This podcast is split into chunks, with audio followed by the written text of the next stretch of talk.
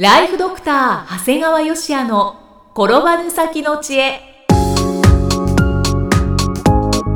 ビジネス勉強マネープラン。介護ライフワークバランス。この番組では認知症専門医であり経営者でもある長谷川芳也が人生を10倍豊かにする知恵をお届けします。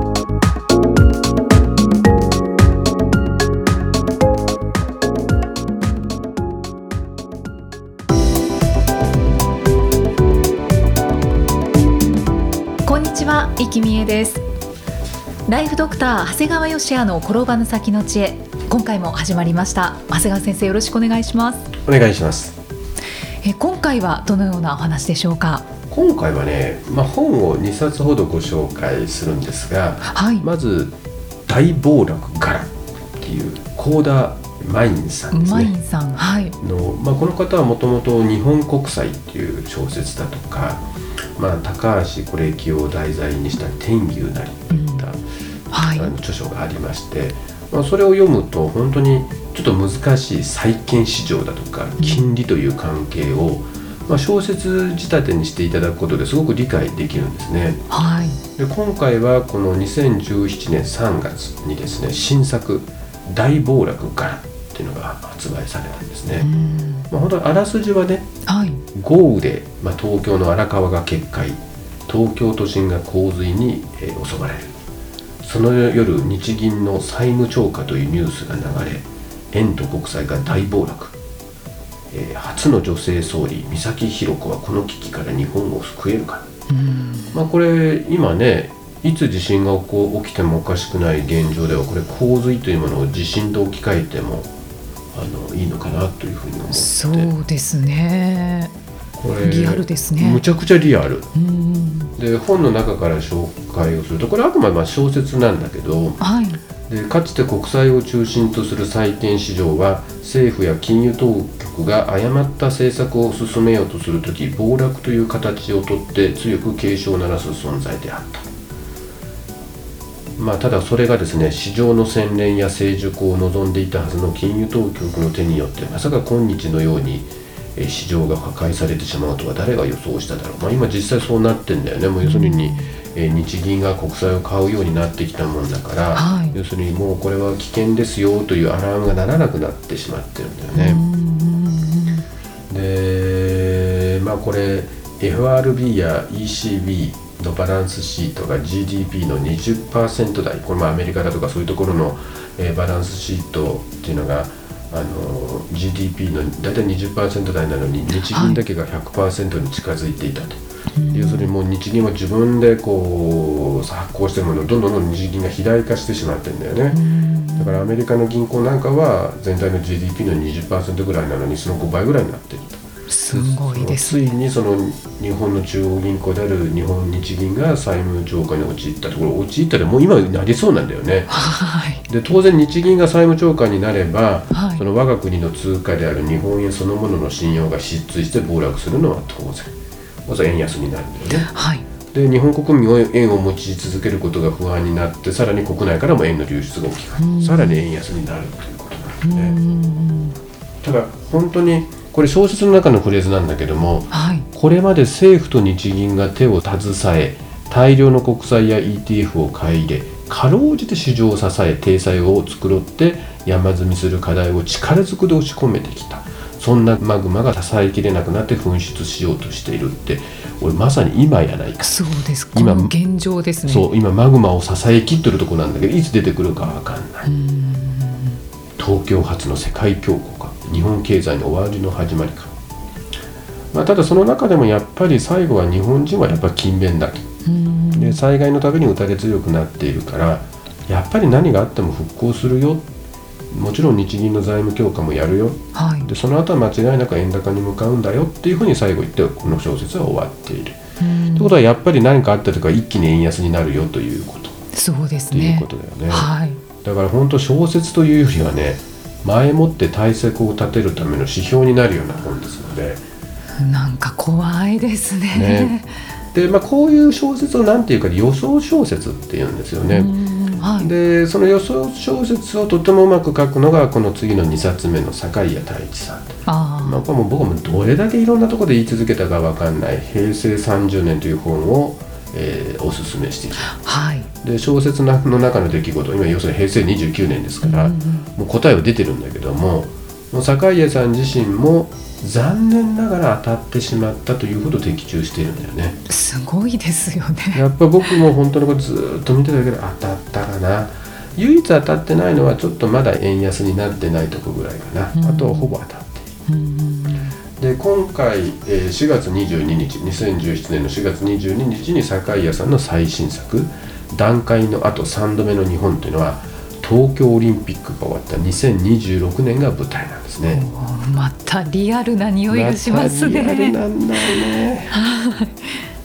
第一次世界大戦と第二次世界大戦の約20年間世界各国が失敗をしたと、何の失敗だったかというと独裁の失敗はい。逆に日本は全権を握る独裁者がおらず権限を分け合う官僚の無責任による失敗だった、うん。ああ今のだだなと。はい。で戦後日本の敗戦の本当の原因は今要するに敗戦ということなんだけど、はい。国民意欲の低下。欲ない夢ないやる気がないが原因だと。うんうん。確か今の若い人っていうね。そうですね。で三内の原因っていうのはこの3つの内の原因は、うん。超安定による不体化現象。要するに不体化っていうのはまあ胎児化しない。要するにどういうことか自分の遺伝子を残したいという本能の喪失。だ。から要するにあまりにも安定してしまうということだよね。はいはだからそうするともう自分の遺伝子残したい。だからもう今のなんか本当に草食系っていうのはうまく言い当ててるなと思ってい。ねそうですね。ただねこの中でやっぱりうまいなと思ったのは2つ目の仕事で豊かになるものは豊かになると。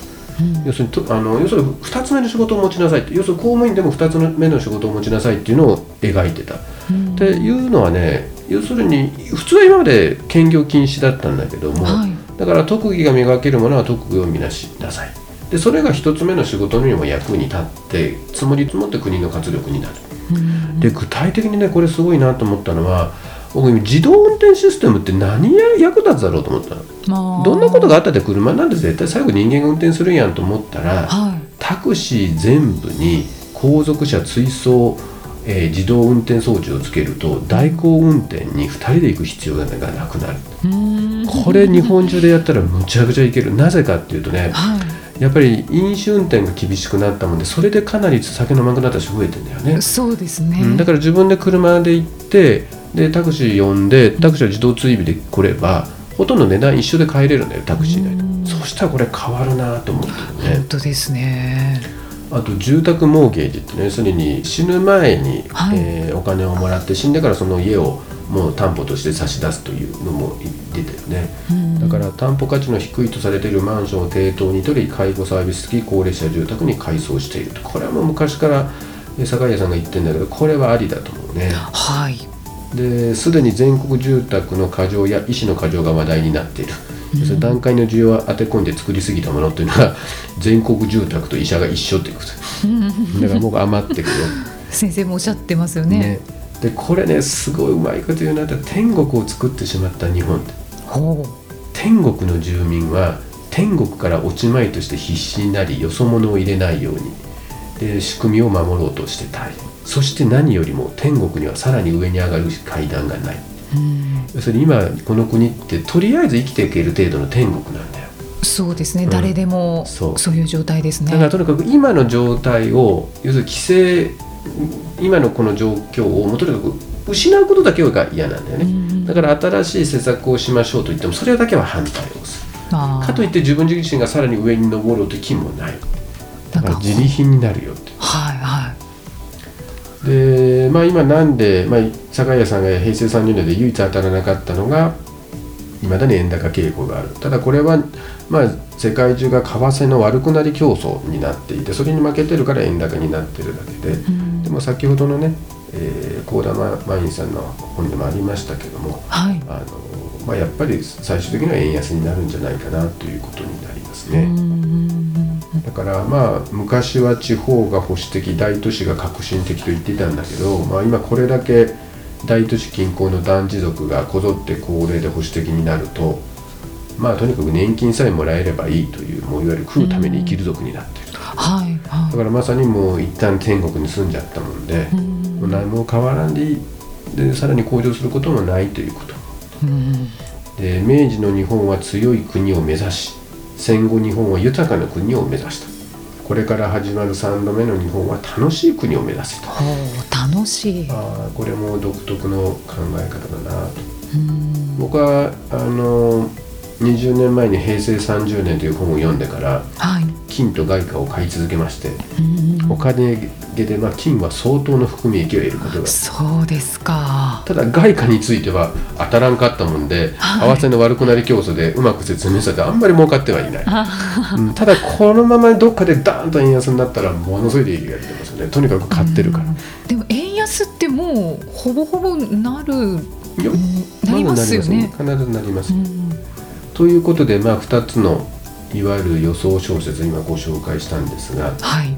まあ、ちょっと話は変わって、はい。まあ、こういった予想という意味でねよく皆さんからこれから特に若い人なんかからおすすめの職業はと聞かれるんですよね。ああ気になりますね。うん、では歯医者って言います。歯医者？で世間はさすがに歯医者イコール不況業種と思われてる人が多いので歯医者って今すごく多いですよね。そうやね。で医師でなく歯科医ですか？と確認されるんですが、うんうんうん。自分は本気なんだよねえーそれはなぜですか？まあ今はね医師不足って言われてるけど先ほど坂井谷さんの本でも言ってるようにはい。働き盛りの自分たちが学生の頃ってお前ら医者になる時は医師過剰時代になるって僕ら言われてたんだよ。で医学部の定員は軒並み減らされて結果今まあ小児科産婦人科をはじめもう全体に医師不足なんだよね。はい。で今ここで慌てて医学部の定員増なんだよね。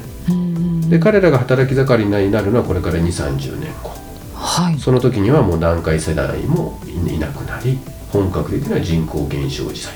うん。でこの時は間違いなく医師過剰になると思います。うん。逆に歯科医は今国家試験の難易度も上げ抑制に入ってんだよね。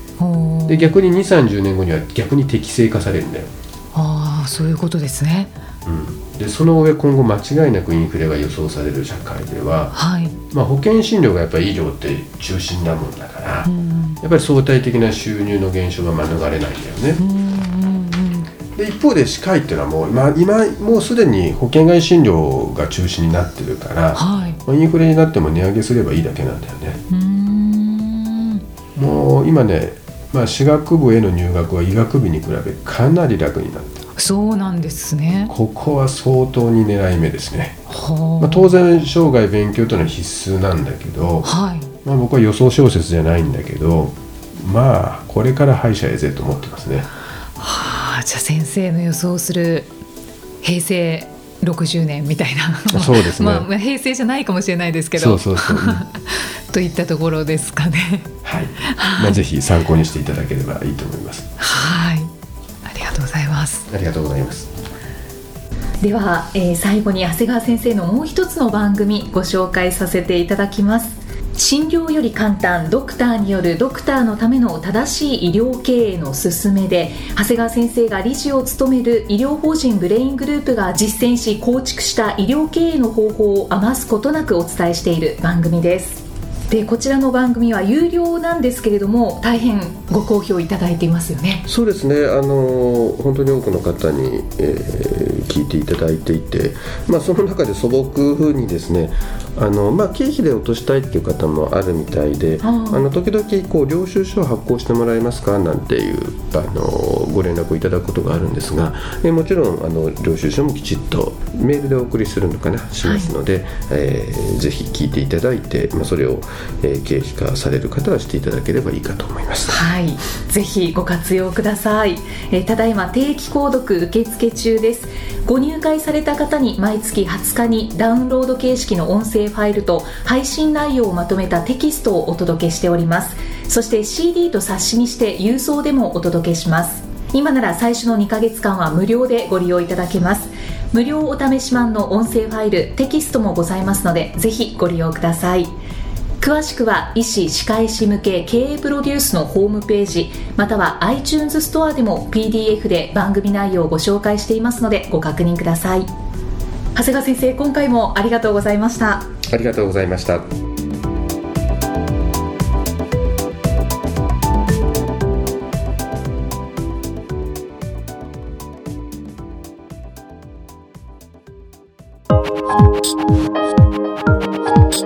今日の放送はいかがでしたか？